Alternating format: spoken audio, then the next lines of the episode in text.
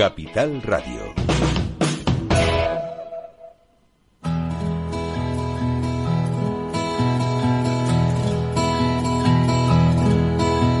Comienza la caja de Pandora. Al verte sonreír. Al verte sonreír. Un programa especialmente dedicado al mundo de la discapacidad. El niño que ayer fui. El niño que ayer fui. En Capital Radio La 10, cada semana hablamos de aquellas personas que por una causa u otra han llegado a ser dependientes. No, no vendrá y así sabrás lo bello que es. Lo presenta y dirige Paula Romero. Caen Caen mil lágrimas al mar. mil lágrimas al mar. Bueno, aquí estamos nuevamente. Y hoy, hoy, hoy estamos de suerte porque tenemos invitados presencial. Llevamos tanto tiempo sin tener invitados así cara a cara. Siempre es a través de, del teléfono. Pero bueno, hoy hemos tenido la suerte de, de poder contactar con alguien que, que no tiene problemas para asistir a, a la radio, o sea, para estar presente aquí. Ella es María Jesús López Pérez y es la presidenta de una nueva asociación que hay aquí en, en Canarias que se llama Afanes. Afanes es, es una asociación, pues, bueno, de personas con, con discapacidad, con, con di- diversas discapacidades.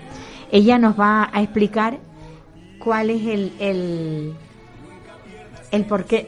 me estás haciendo señas, no sé qué me lo, lo que me querías decir. Bueno, María, María Jesús. Hola, buenos días. Hola, buenos días. Eh, bueno, eh, muchas gracias por la invitación. Eh, sí, como, como acabas de, de decir, somos una asociación de nueva creación. La, se llama Fanes Canarias. La palabra Fanes es un conglomerado, un conjunto que significa Asociación de Familias con Necesidades Especiales, y de ahí sacamos la palabra Fanes. Y sí, eh, nosotros nos creamos ante la necesidad de ver que no había, a día de hoy, por lo menos en Tenerife, Sí. una asociación que englobara las necesidades de de los de las familias, De las porque familias, hablamos sí, que sí. representan por su por su tipo de discapacidad o discapacidades, porque tenemos muchos con discapacidades múltiples y por o por sus síndromes o enfermedades. Ajá. O también hay niños porque, y jóvenes, o sea, familias donde la persona que tiene discapacidad todavía no tiene un diagnóstico. O sea, personas que están sin diagnosticar en la, en la actualidad. Sí, sí. Vale. Porque son enfermedades raras. Raras, sí. claro. Y todavía no. O sea, englobamos todo ese conjunto. O sea, enfermedades raras, parálisis cerebral, enfermedades todavía sin diagnóstico y. eh, y también personas que tienen epilepsias refractarias. Personas con autismo también creo que tenéis. Sí, tenemos alguna, ¿Alguna que persona? otras familias con autismo, sí. Sí, sí. Yo siempre digo que cuando la- las familias se, se reúnen, se asocian, es porque las necesidades le obligan a ello. Porque se ven solas, se ven sin, sin apoyo. Y esos apoyos que generalmente deben ser las instituciones quienes lo, lo aporten, no lo tienen. Exactamente. Todo esto salió de una tarde. Yo tengo, a ver, nuestra asociación tiene niños afectados con discapacidad y discapacidad con enfermedades. Casi todos es discapacidad junto con una con una enfermedad. Mm, con un grupo de madres con los niños más pequeños. El más pequeño de nuestra asociación tiene tres años y la mayor es 33. Yo estaba en un grupo con, de madres con los más pequeños, eh, haciendo nuestras quejas, nuestras demandas, nuestros día a día y digo, tenemos que unirnos. Tenemos que unirnos porque nos veíamos en los centros de terapia, en los centros de, de, mm, de asistencia, en gabinetes y nos vimos que estábamos hablando como yo siempre hago un símil, ¿no? Que éramos barquitas pequeñas tocando a puertas y a una barca pequeña nadie le hace caso. Digo, vamos a Sí. hacer un buque como un arca de Noé donde entren todas las familias que pues eso, que hay asociaciones con un diagnóstico, con una enfermedad, pues nosotros no teníamos a nadie, porque por eso mismo, por las O circunstancias. sea, digo, no había ninguna asociación donde encajaran los- encajáramos, esto- encajáramos. estas personas. Sí, vale. sí. Entonces, de ahí salió, de una tarde con varias madres, con los niños más menores, y de ahí el boca a boca y el yo conozco a esta familia, conozco a esta, pues ya somos cerca de 60. Nos ha venido bien o a las familias porque primero, cuando te reúnes no tienes que dar tantas explicaciones, te sientes entendida, te sientes comprendida Sí. por, por todo lo que lleva la carga familiar esta, tanto a nivel de los niños como de la familia. Y después también ayudamos en asesoramiento, pues mira, tienes esta ayuda, tienes esta beca, si tú vas aquí, pues es mejor por esta vía que por esta. Mm, eh, para, para cuando tengan los 18 años, la curatela, informarles, para cuando tienen los 21, que ya salen del servicio, del servicio de, de la Consejería de Educación, bueno, un servicio, sí, Sí, sí, es que es un servicio. Sí, que de los 3 a público. 21 están escolarizados Sí. y, y de los 21, ¿qué, qué, ¿dónde tienen que acudir? Bueno, es todo esto. Em, la verdad que ilusión tenemos, experiencia casi nada, pero bueno, mm, y no nos faltan las ganas. Ilusión y ganas tenemos. Y, y con el poco tiempo que llevamos formados, pues hemos hecho algunas cositas y sobre todo hemos, nos hemos sentido que las familias nos dicen gracias. Gracias por estar, porque, porque estamos, como digo yo, en una barquita sola, ahora estamos todos en un buque y nos ayudamos unos a otros. Y remando todos para el mismo Remando sitio. todos para el mismo sitio, Que eso- exacto. Que eso es lo bueno. Eh, el caso en particular tuyo, tú tienes una niña muy pequeña, Sí, de seis años. de seis años. Sí. Mm, esto, bueno, le, le quiero decir que mm, tenemos, la niña, bueno, tenemos en la asociación varios retos. Como le iba a decir, entre 3 y 21 años, los niños tengan la- el diagnóstico que tengan, pues normalmente los nuestros no están en aulas en clave, están en centros que necesitan más eh, asistencia. O sea, Eh, que están en, en centros especiales. en colegios de educación Educación especial, que en. Tenerife hay cuatro. sí. El único que tiene nocturnidad es el hermano Pedro. Casi todos nuestros niños están en estos colegios.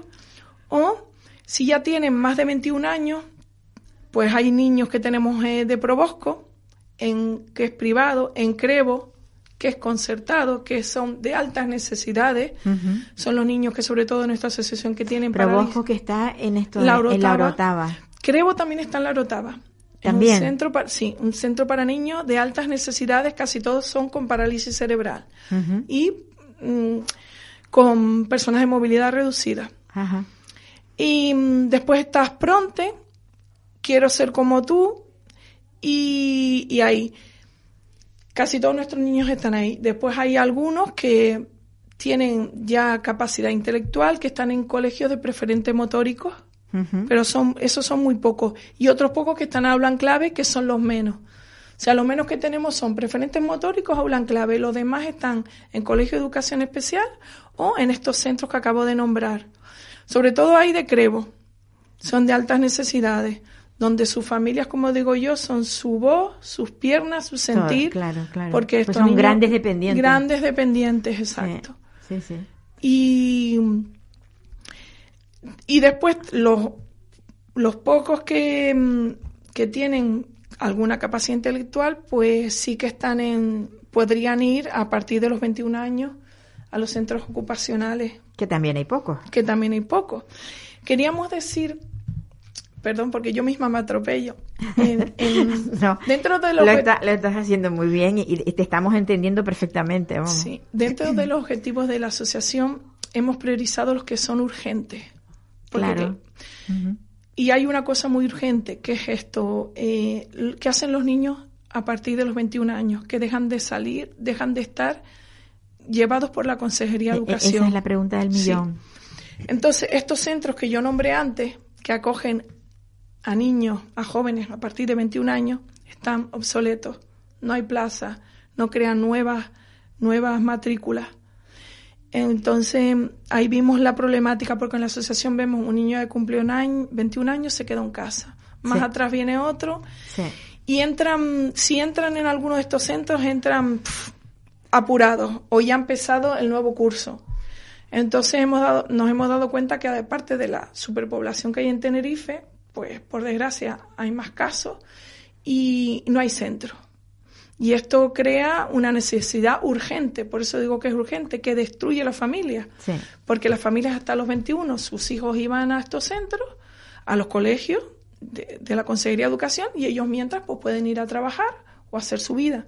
A los 21 se les cierran las puertas. Sí. Y entonces ha habido casos graves de decir algún miembro de la familia o familias monoparentales de tener que dejar el trabajo y vérselas ahogados porque ya al salir del sistema educativo ya no reciben las becas, ya todo se corta y es un caos, es un caos. Entonces, eh, uno de los puntos principales de nuestra asociación es crear un centro comarcal o del norte por lo menos, porque a ver, Porque nosotros... ustedes son del norte. La asociación se creó, se fundó en Los Realejos, pero está registrada en ámbito Comunidad Autónoma de Canarias. ¿Qué pasa? Que hemos salido del centro del núcleo de Realejo y hemos estado saliendo fuera. Ya tenemos familias de La Laguna, de San Juan de la Rambla, del puerto. Entonces, lo que hemos escuchado es la necesidad de esas familias. Por eso decimos que ahora mismo necesitamos un centro en el norte. Pero cuando nos ampliemos y tengamos familias de la zona sur o de la zona capitalina y digan, pues aquí también pasa lo mismo, Sí. también lo demandaremos. A día de hoy no llegamos a tanta información. Somos madres que a la vez tenemos pues nuestra familia, nuestro día a día, nuestro trabajo y claro, no damos a más. Por eso digo, estamos ahí, ni siquiera tenemos una sede. Estamos ahí con las cosas que tenemos en nuestras casas y poco a poco sabemos que el- como la típica frase, las cosas de palacio van despacio. Sí estamos registrados a nivel de Canarias, pero a su vez, como la Junta Directiva de Los Realejos, estamos registrados en el Ayuntamiento de Los Realejos. Y de ahí estamos en espera de conseguir un local y ya pues irnos organizando pues mejor, porque ahora estamos... Y el cabildo, ustedes se han reunido con el cabildo porque todo todo lo que está relacionado con dependencia, discapacidad, ha sido transferido a, a los cabildos, o sea, el gobierno, mm, sí, el, el gobierno central eh, transfiere a las comunidades autónomas y estas a su vez, eh, por lo menos aquí en Canarias, la dependencia está mm, dependiendo de, del cabildo. Eh, Cuando una asociación se encuentra con todas estas necesidades, ¿no ha visitado el cabildo? ¿No ha visitado al presidente del cabildo? Ahora es mala época porque estamos sí, sí, en nombramiento. como estamos, ¿no? Con Sí. nombramientos y demás. Pero cómo, cómo en, en ese punto en el que en el que están ustedes, ¿cuál es? Em, justo antes de las elecciones, em, dos madres de la Junta Directiva se reunieron con Marian Franquet Sí. Y, perdón, no me acuerdo la otra, la otra persona que estaba allí, y por lo menos escucharon las demandas, pero claro, ahí quedó esperando una respuesta, ya por lo menos las necesidades las conocen, pero tenemos que, eso es lo que acaba de decir, que esperar que ahora se, se reunifique, se, se mm, juren los nuevos cargos y, y a ver, porque si hay un cambio, pues habrá que volver a convocar otra reunión Sin no, duda, no, lo, no lo sabemos, pero sí que lo que le decía es una de las necesidades más urgentes y las, y las siguientes necesidades es, tenemos muchos niños que ya hasta sus circunstancias de salud no le permiten, aunque tenga edad de estar escolarizados, que tienen entre 3 y 21 años, sus circunstancias de salud ya no los dejan salir de casa. Pues necesitamos apoyos para conseguir fisioterapeutas, terapeu- terapeutas ocupacionales, auxiliares para ayudar a los baños, personas que están encamadas, pues es un respiro familiar también.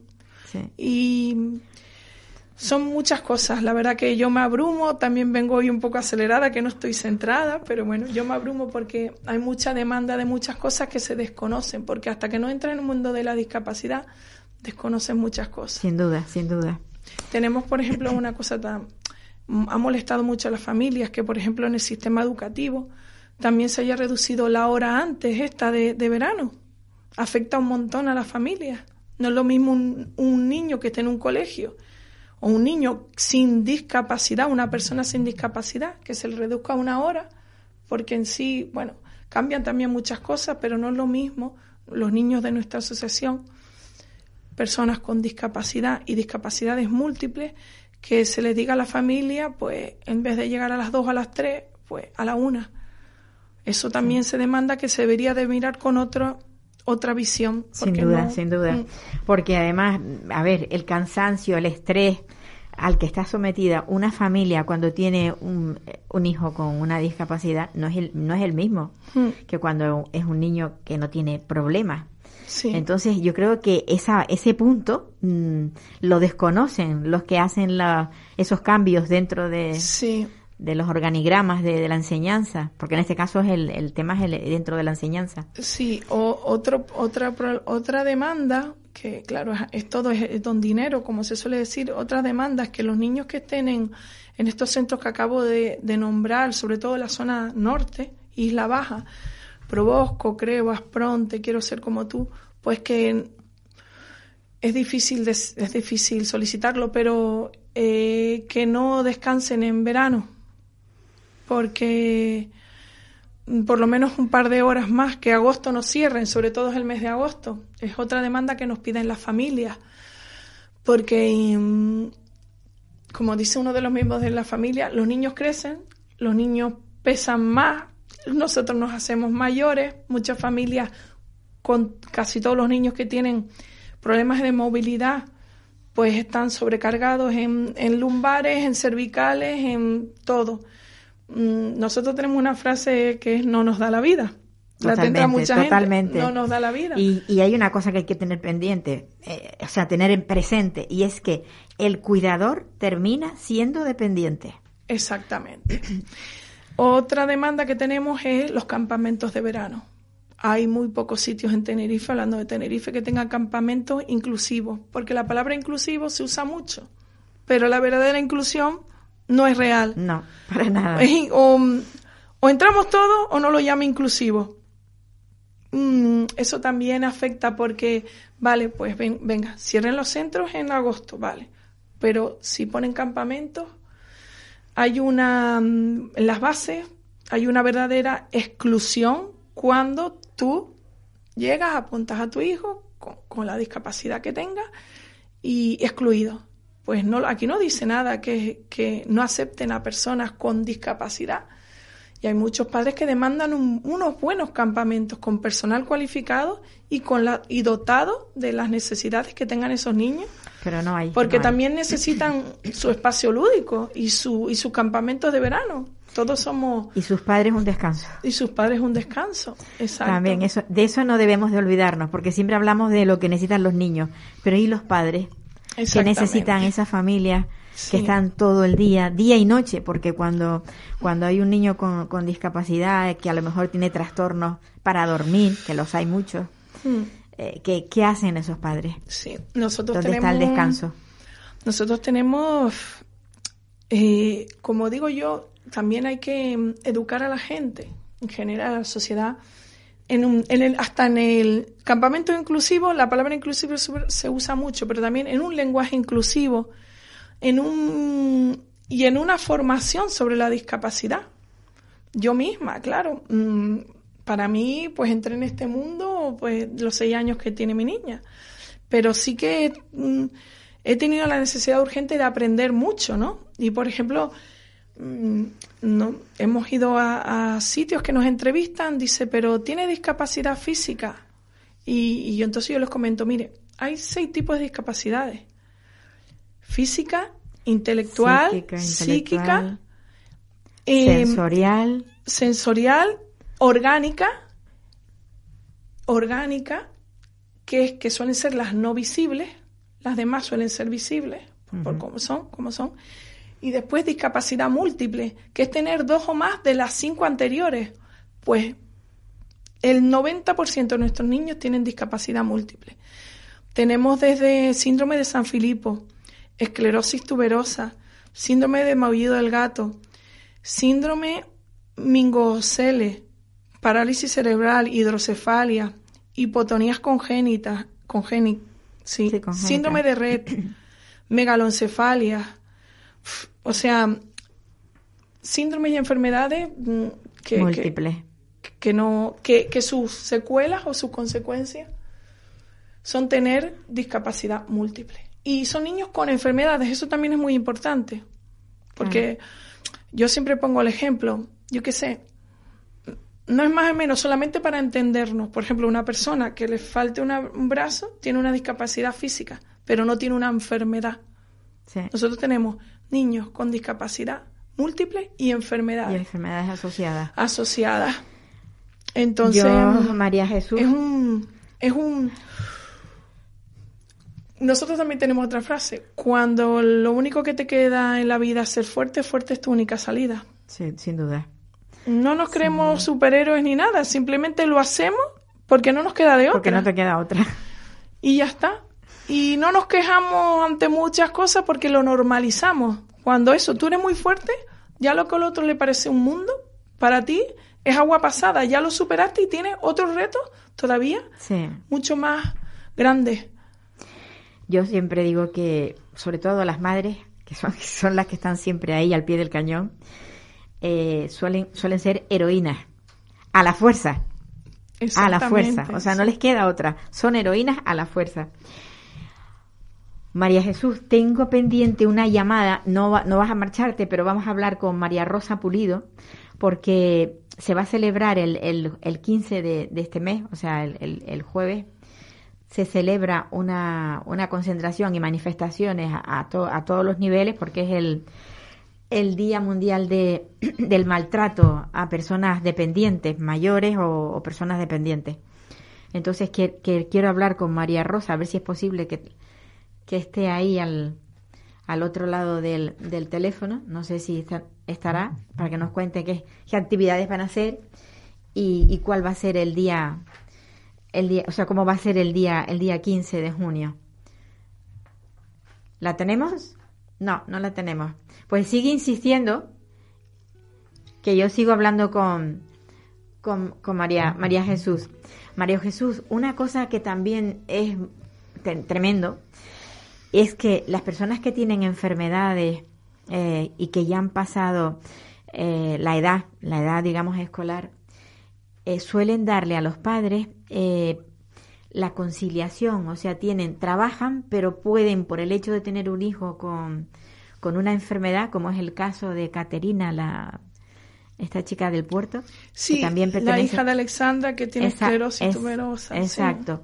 Eso se ha logrado, algo se ha logrado que se prolongue la edad para poder. Ah, sí, habla de la CUME. Exactamente. La CUME, sí, es un... Es, eh, no me sale la palabra, pero bueno, es una, una ley que donde uno de los miembros familiares, tanto el padre o la madre, o sea, lo- los tutores de la, de la persona con discapacidad, se pueda acoger a una reducción de jornada Efectivamente, para 90 conciliar, digamos, para el conciliar, sí, sí. sí. Eh, era, si no me equivoco, hasta los 18 años. Hace unos años se subió a los 23 y justo este año se subió hasta los 26 años.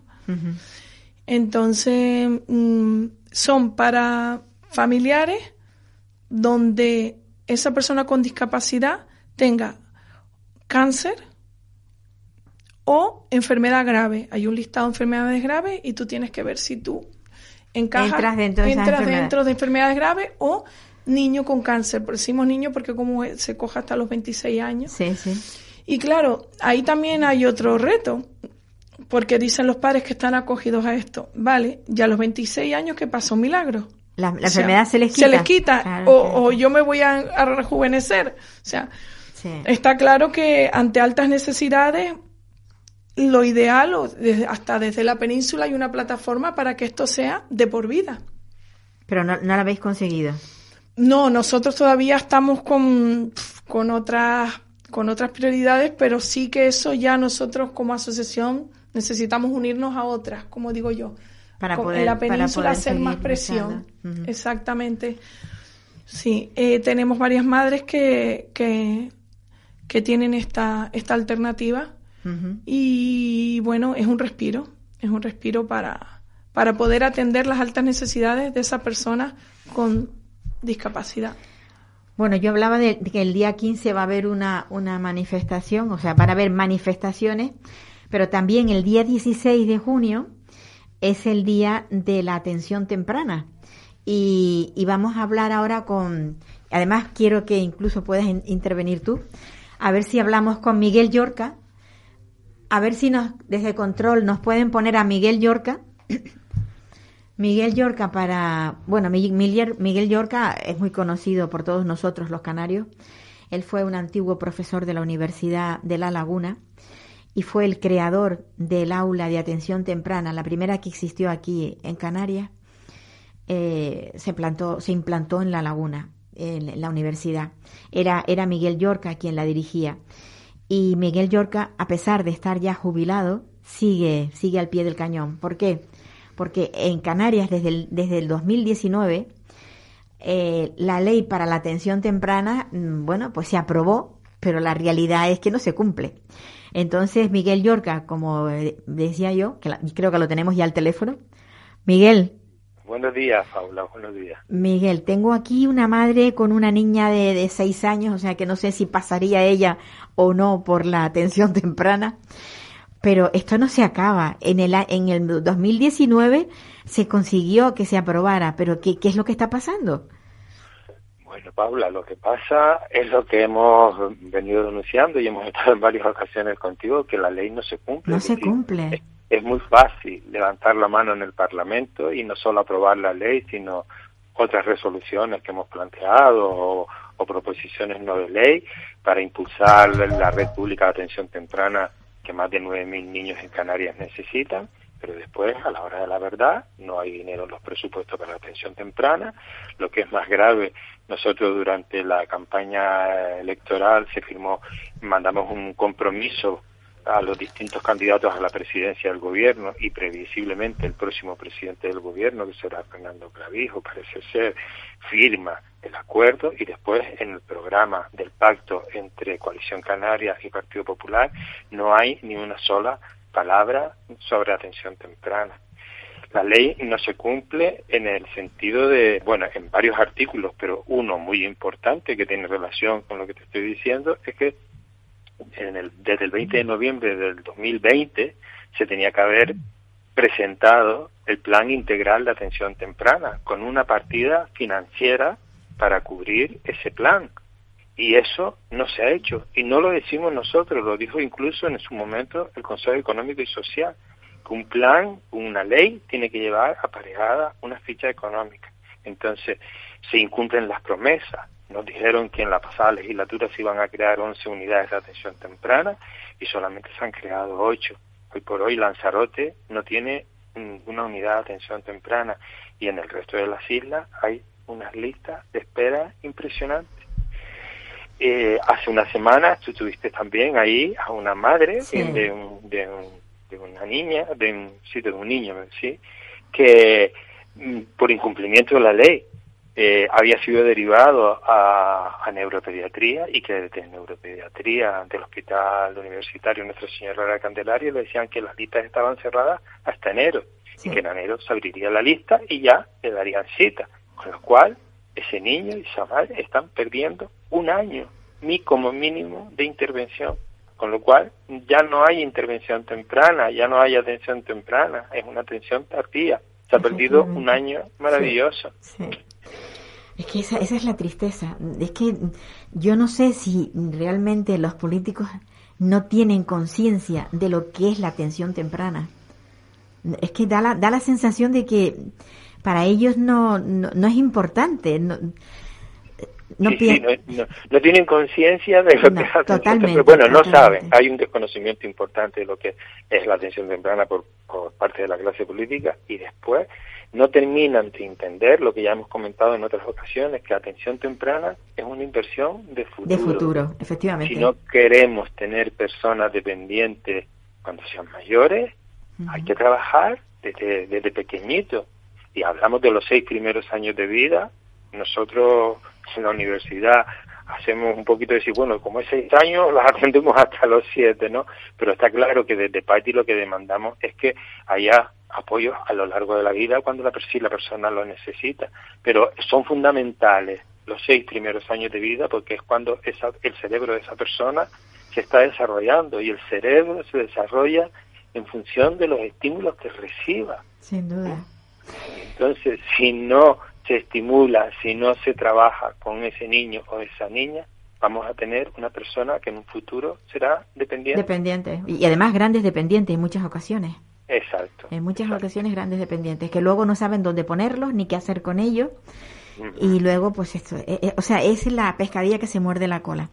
Sí, sí, sí, es la triste realidad. es tremendo, tremendo. Bueno, ahora eh, te- tenemos el apoyo de, de, de los dos eh, rectores, de- Rectores, de, la sí. universidad, que sea, pero claro, eso es que apenas tiene peso. Yo, Sí. yo no, es Yo que eso es lo que no entiendo. que no, no solamente son los dos rectores, mm, mm, todas las eh, muchísimas personas mm, de con cierta relevancia social, hablo de eh, em, profesionales de la sanidad, Sí. eh, profesionales educativos, artistas, actores, músicos, nos están haciendo llegar sus vídeos.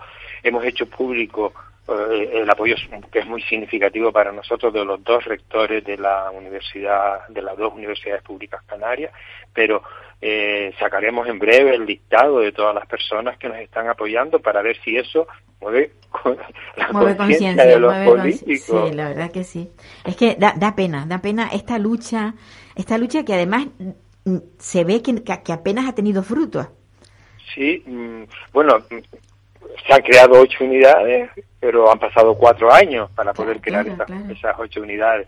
Nosotros en el compromiso mm, que pedíamos a los políticos que firmaran para la próxima legislatura, es decir, para los próximos cuatro años, es que, que la realidad nos está diciendo que tenemos que incrementar el número de unidades o el número de profesionales que están en esas unidades. Nosotros decimos el número de unidades porque la realidad de nuestra geografía es que un niño de Granadilla no se puede trasladar para recibir una hora de atención, ya sea de la familia o sea del menor, Mm. desde Granadilla hasta Santa Cruz o desde Garachico hasta Santa Cruz, hablando de Tenerife, ¿no? Entonces, Sí. no digamos nada en islas como pueden ser Fuerteventura, desde Morrojable, que tiene que acudir a Puerto del Rosario. O sea, seamos conscientes de nuestra realidad, y entonces, o hagamos unidades itinerantes, estamos abiertos a, a negociar eh, la, lo, lo que se estime oportuno, pero que, que hay que incrementar los recursos es evidente, porque las listas de espera son interminables y entonces no se está dando respuesta inmediata, que es lo que demandan las familias y los menores que lo necesitan. Pues sí. Mira, aquí te, te comentaba al principio que tengo la, la madre de, de una niña con seis años. A mí me gustaría que ella contara su experiencia sobre la atención temprana, porque ya a ti se te acabó, evidentemente. Eh, bueno, eh, comento que en nuestra asociación, eh, perdón, comento que en nuestra asociación, pues, mm, hay niños que ya están recibiendo, bueno, hay niños en atención temprana y otros no. Sí. Entonces te parte el alma, porque tú ves, porque para unos sí, otros no. Nosotros que somos del norte, los que han entrado, pero no lleva ni un año, es porque Elías con Acamán, las hermanas hospitalarias, crearon en el- los Altos de la Rotava, en la Candelaria del Lomo, un centro de atención temprana. Pero ¿qué ha pasado? Lo que comenta él, que ya hay niños que tienen siete, nunca la han Y recibido. nunca lo han recibido, claro. Sí, y mi hija, que cumple 7 de septiembre, sí está dentro, porque todavía tiene los seis. Pero en septiembre cumple los siete, ya estaría fuera y no ha llevado ni un año. Eso sí, lo que dice él, perdón, buenos días, Buenos días, buenos días. lo que dice él me siento súper identificada, porque mi hija tuvo la- una primera intervención en su cerebro al, al año y yo me acuerdo perfectamente que los neurocirujanos me dijeron, corre, ahora corre, porque su cerebro es cuando hay que trabajarlo, corre, vete donde puedas, busca, porque o es ahora o nunca. Y yo digo, pues venga, para adelante, aunque tenga que comer solo arroz o pan sin nada dentro, pues mi hija no dejará, mientras yo pueda, De, de, tener esa asistir. asistencia. Pero sí es verdad que justo la atención temprana la acaba de recibir en este año y ya mm, lo demás ya se- ya se la acaba. ya se la acaba. Ya se le termina, Y- y, claro. y tengo familias de nuestra asociación con niños con siete, con ocho y dicen, jolín, ¿y mi hijo por qué no entró? Mi hijo todavía necesita, porque hasta sus circunstancias es un niño de siete o ocho, pero físicamente parece un niño de tres, cuatro, cinco, porque no se han desarrollado por las circunstancias, por sus enfermedades, y se te parte el alma. Y en este centro de la Rotava, el, el de Acamán, mm, a ver, son muy pocas plazas. Muy pocas plazas, Muy claro, pocas claro. plazas, sí. Que es que además esto, lo que se está Claro. haciendo, lo que se está haciendo realmente es poniendo pañitos, pañitos eh, por un lado y por otro, porque en realidad eh, esto no debería ser privado, debería ser del propio, del, del propio gobierno. Y, y este, eh, por ejemplo, Acamán es privado. Es privado, o sea, le dan una subvención, pero es Acamán quien monta Sí. el, el, el gabinete Sí. y, Aca- y Acamán es quien pone el personal y luego recibe las subvenciones, claro. Sí. Entonces, de esa manera, de esa manera, Miguel, no se puede seguir, ¿verdad?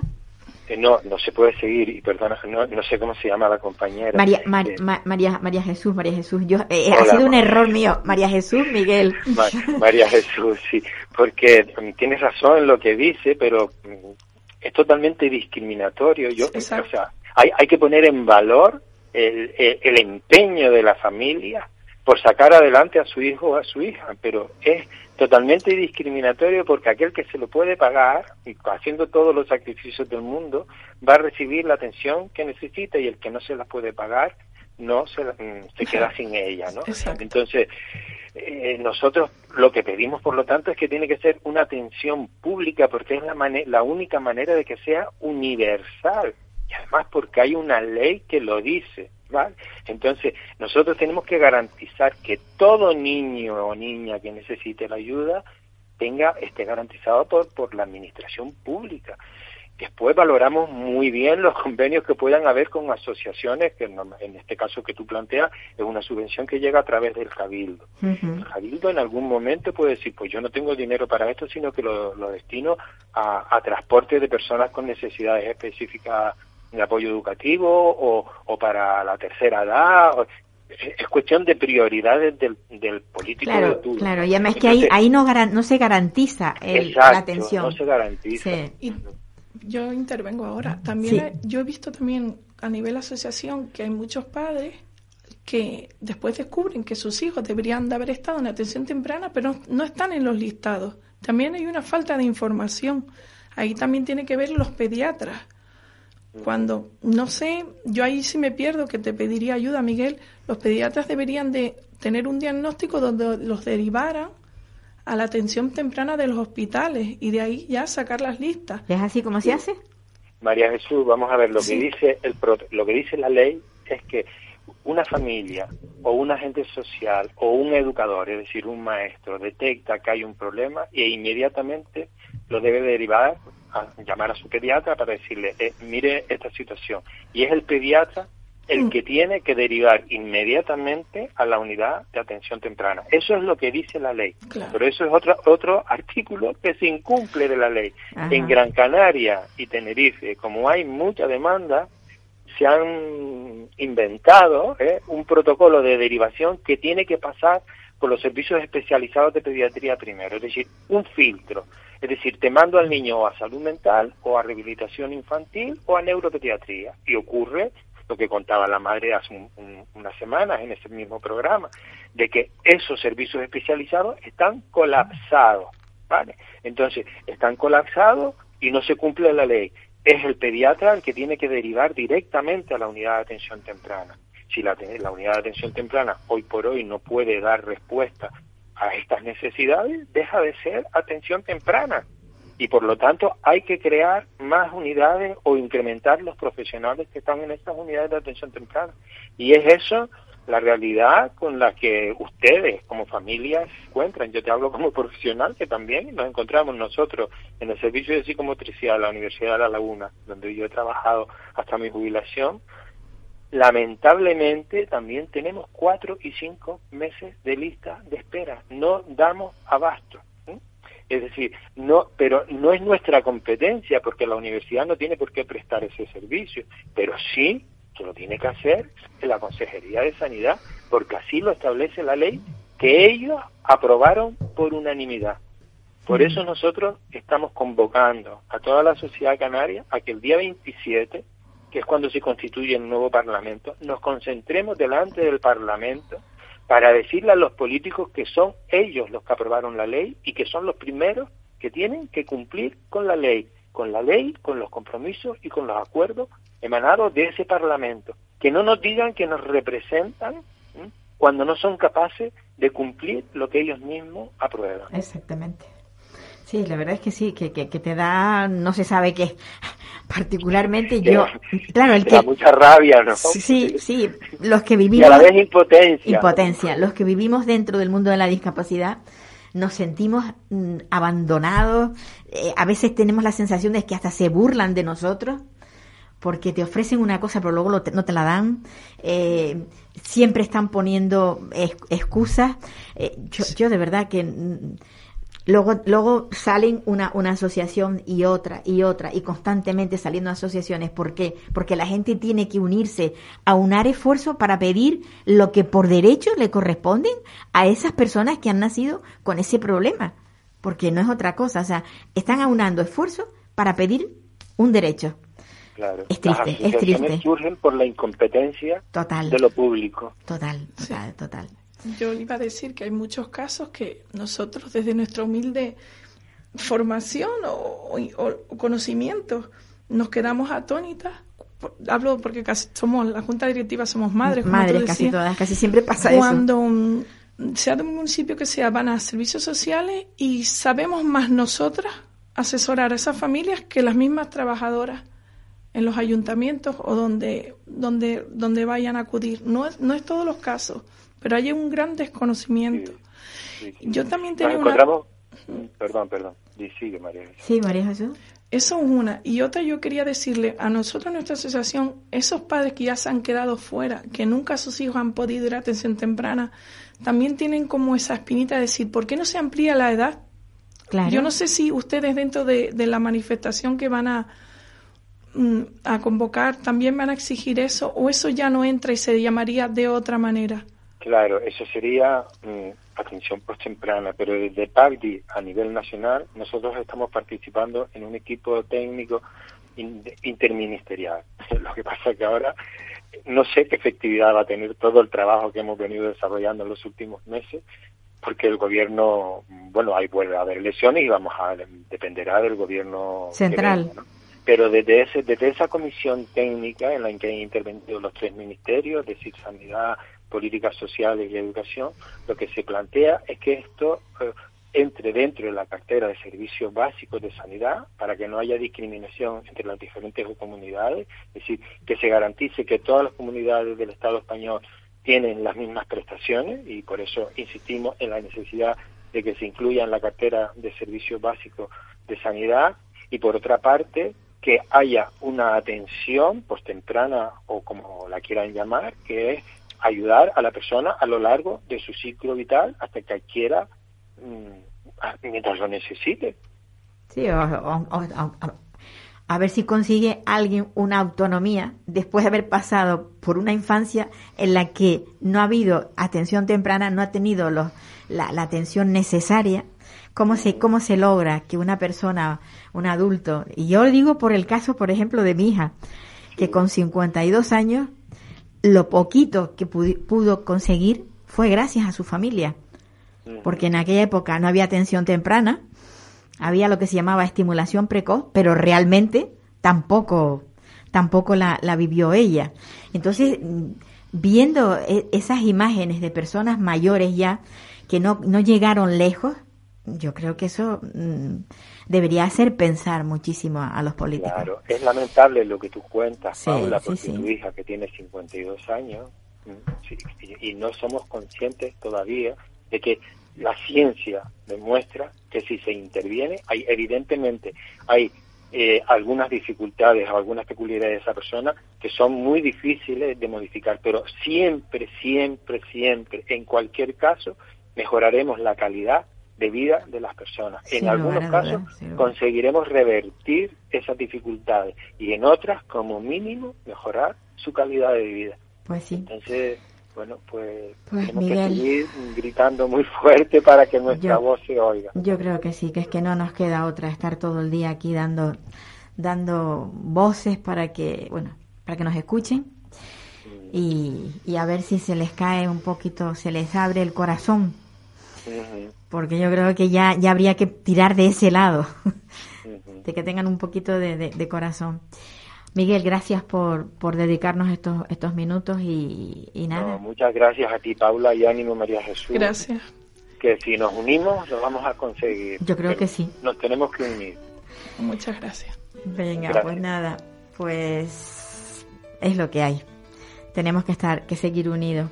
Bueno, a ver si conseguimos darnos un saltito a Madrid, porque tengo una, la usuaria de una residencia que está luchando, pues, por comer bien, por tener mm, una atención que, que es la atención que deben de tener todas las personas que están en residencias y que no se cumplen, no se cumplen porque porque las residencias eh, están regidas por personas que lo que quieren es tener negocios y, y vamos a ver si conseguimos que Beatriz, esta Beatriz, hola Beatriz, Hola, Paula. yo estaba diciendo, tenemos muy pocos minutos, pero yo estaba diciendo que estás tratando de lograr que la residencia funcione como Dios manda, por así decirlo. Totalmente, estoy aquí, estoy aquí como una, como una guardiana, ¿no? Porque es que no hay nada, Paula, para que, no hay nada que justifique esta mala organización, este caos, esta mala asistencia residencial. No hay nada que lo justifique, Paula, no hay nada. Entonces, bueno, pues seguiremos ahí en, ahí en la lucha, ¿no? Entonces, bueno, estamos consiguiendo unos logros, ¿no? Que cuando me entrevistaste que habíamos conseguido entrar en el Consejo de Usuarios, ¿no? De la, de la Sí, eso, eso es lo que yo quería saber, cómo está funcionando el Consejo de Usuarios. Pues están funcionando, empezando yo a toda máquina. Menos mal que, tiene, que tienes ese humor, Beatriz, menos mal. Sí, sí. Paula, es que sin humor no haría nada, no haría nada. Total, que tuvimos la primera reunión en febrero, bueno, y ya pusimos los puntos sobre las IES. ¿Qué pasa? Que lo, lo que hemos conseguido, súper importante para nosotros, es la llave de habitación. Porque, claro, yo la tenía por mis luchas personales, pero tenía yo pues como un resquemor por mis pobres compañeros. Tú no, te- tú no sabes, hay que verlos con lo, lo- lo que se, se quedan solamente salir de la habitación y no poder cerrar la puerta y que les roban sus cosas. Claro, les roban sus cosas, Paula. Claro. Ah, la vicepresidenta del consejo, que tenía, tiene pensado de boca por las medicinas, Paula fue a coger un bombón, le habían quitado todos los bombones de la caja y le habían dejado la caja vacía. Pero oye, pero esto, ¿qué le pasa a este mundo? ¿Qué le pasa a este mundo que nadie se estremece por nada, no? Entonces, bueno, pues claro, todo eso se lo hemos comentado al director. Bueno, total, que pusieron muchas pegas, pero al final, en esta última reunión de mayo, pues sí, van a dar la llave a los compañeros que la soliciten, ¿no? Bueno, pues con todas las garantías de que van a estar atendidos y demás, ¿no? Entonces, eso, pues por esta parte sí que lo hemos conseguido, están los compañeros, bueno, súper contentos. Porque, ¿qué pasa, Paula? Que aquí lo que impera es la asistencia residencial edadista. Y claro, un- una, una residencia edadista no puede, es incompatible una llave de habitación, ¿no? Algo tan sencillo como eso. Paula, nos están atendiendo enfermeras que no tienen título. El director, ¿eh? en vez de cumplir el pliego de técnico de condiciones, que nos meteremos también ahí a ver qué podemos hacer, Paula, ¿qué pasa? Que el pliego dice que tiene que haber cuatro enfermeras y media por la mañana. ¿Qué hace la empresa, Paula? Pone una sola enfermera y dos auxiliares. Dos auxiliares sin conocimiento ni títulos están atendiendo a los residentes, Paula. ¿Te puedes creer? Oye, Pues- y te dice el director con toda su parsimonia que es que la comunidad le, la comunidad le permite a él contratar personal no cualificado. No, no creo que te lo permita. creo, creo, Beatriz, que vamos a tener que volver a hablar para- porque esto es largo y tendido y, y nos queda tan poquito tiempo que, Vale. que creo Yo que la, termino- la semana próxima te llamaremos nuevamente. Or- correcto. Yo termino, Paula, con una de mis frases predilectas y es que este mundo está hecho para todos y a nosotros tampoco nos gustan los perfectos. Pues Eso sí. es. Un besito. Hasta luego, Beatriz. Bueno, pues nada. Eh, gracias, María Jesús. Yo quisiera que, que nos dijeras ahora mismo en qué punto está tu hija, porque es que la veo. Está por ahí, claro, esto no es la televisión, esto, esto es la radio, y, y María Jesús ha tenido que venir con sus críos y están por ahí, están en el, en el, la- las veo a través, a través del, del control, muy quietecito, y digo, ¿cómo está tu hija ahora mismo? Ella ha mejorado un montón. Sí. Yo, como dije antes, como decía el compañero Miguel, tuve la suerte de tener apoyo familiar en, el- en un momento clave donde mi sueldo íntegro iba a las terapias de ella y yo no tengo ellos dos, sino dos más. Y tenías que comer de tus padres, de tu familia. Y mis, do- y mis hermanas, sobre todo, mm, y mi familia, pero mis hermanas, dos de mis hermanas económicamente me ayudaron un montón, porque yo hice, um, como me gusta mucho el cine, hice como lo que el viento se llevó, como si hubiera cogido un ramillete de hierbas y diría, truene o haga relámpagos o un tsunami, mi hija no va a dejar de ir a terapia. Y ella y mi- el resto de mi familia. Ella, dos económicamente sobre todo, y los demás en el cuidado de los otros tres niños. Porque en estas cosas muchas veces pues quedas sola como madre, Sin y ese duda, es mi caso. Sí, sí, sí. Con cuatro niños, con las altas necesidades de mi hija, y sí es verdad que gracias a este gran apoyo de mi familia, nunca dejó de ir a sus terapias hasta que se escolarizó con los tres años y después ya se hizo partícipe de, se acogió a las becas, a las becas que hay, que tampoco te cubren todo el año, pero, bueno, un pequeño, un pequeño apoyo. un y, pequeño apoyo. y ya pudo superar, por ejemplo, la beca de logopedia, ya la superó, ya ella eso lo lleva muy bien y sigue en beca de terapia ocupacional. Y en esa, en- perdón, beca de terapia ocupacional no, de pedagogía. De pedagogía. De pedagogía. Sí, que si necesita terapia ocupacional o fisioterapia, eso ya vuelve a ser a costa de, del de, familiar. de los padres. Sí. Es difícil y, a ver, que, que todo el mundo lo sabe, que cuando, cuando hay una persona con una discapacidad en una, en una familia, pues si la familia es pudiente, todo va bien. Si la familia tiene problemas económicos, pues las cosas también no van igual de bien. Exacto. Yo, Y Yo Y la- quería comentarte sí, sí. Que, que teníamos las prioridades, que nosotros lo de los 21 años lo llamamos dentro de la asociación Reto 21.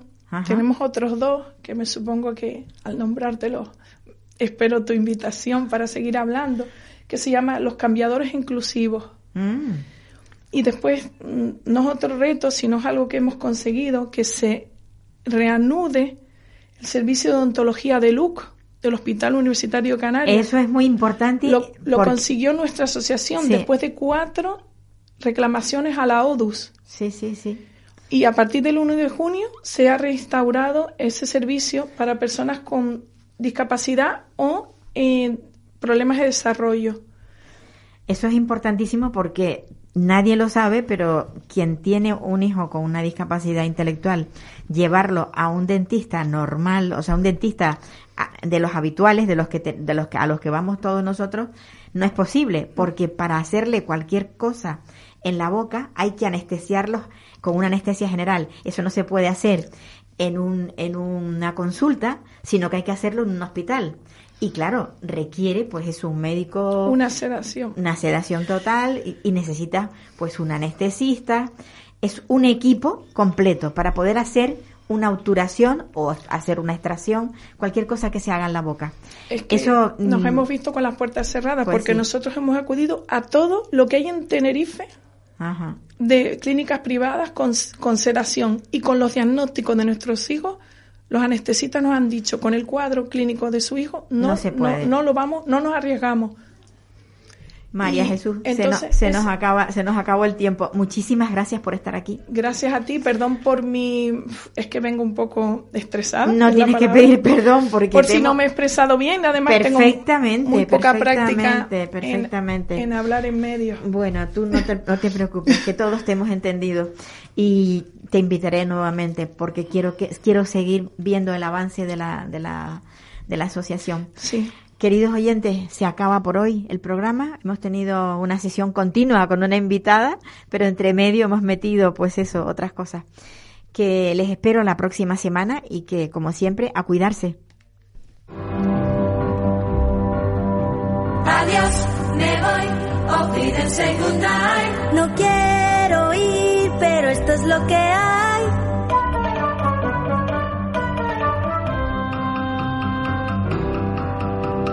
Adiós, me voy, Wiedersehen, adiós. Adiós, adiós, a usted, usted y usted.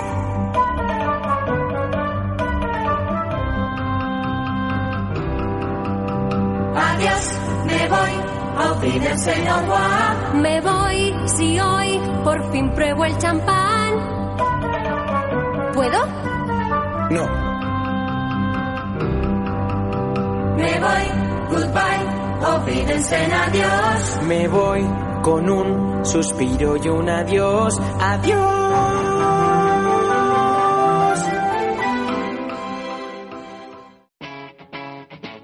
Capital Radio.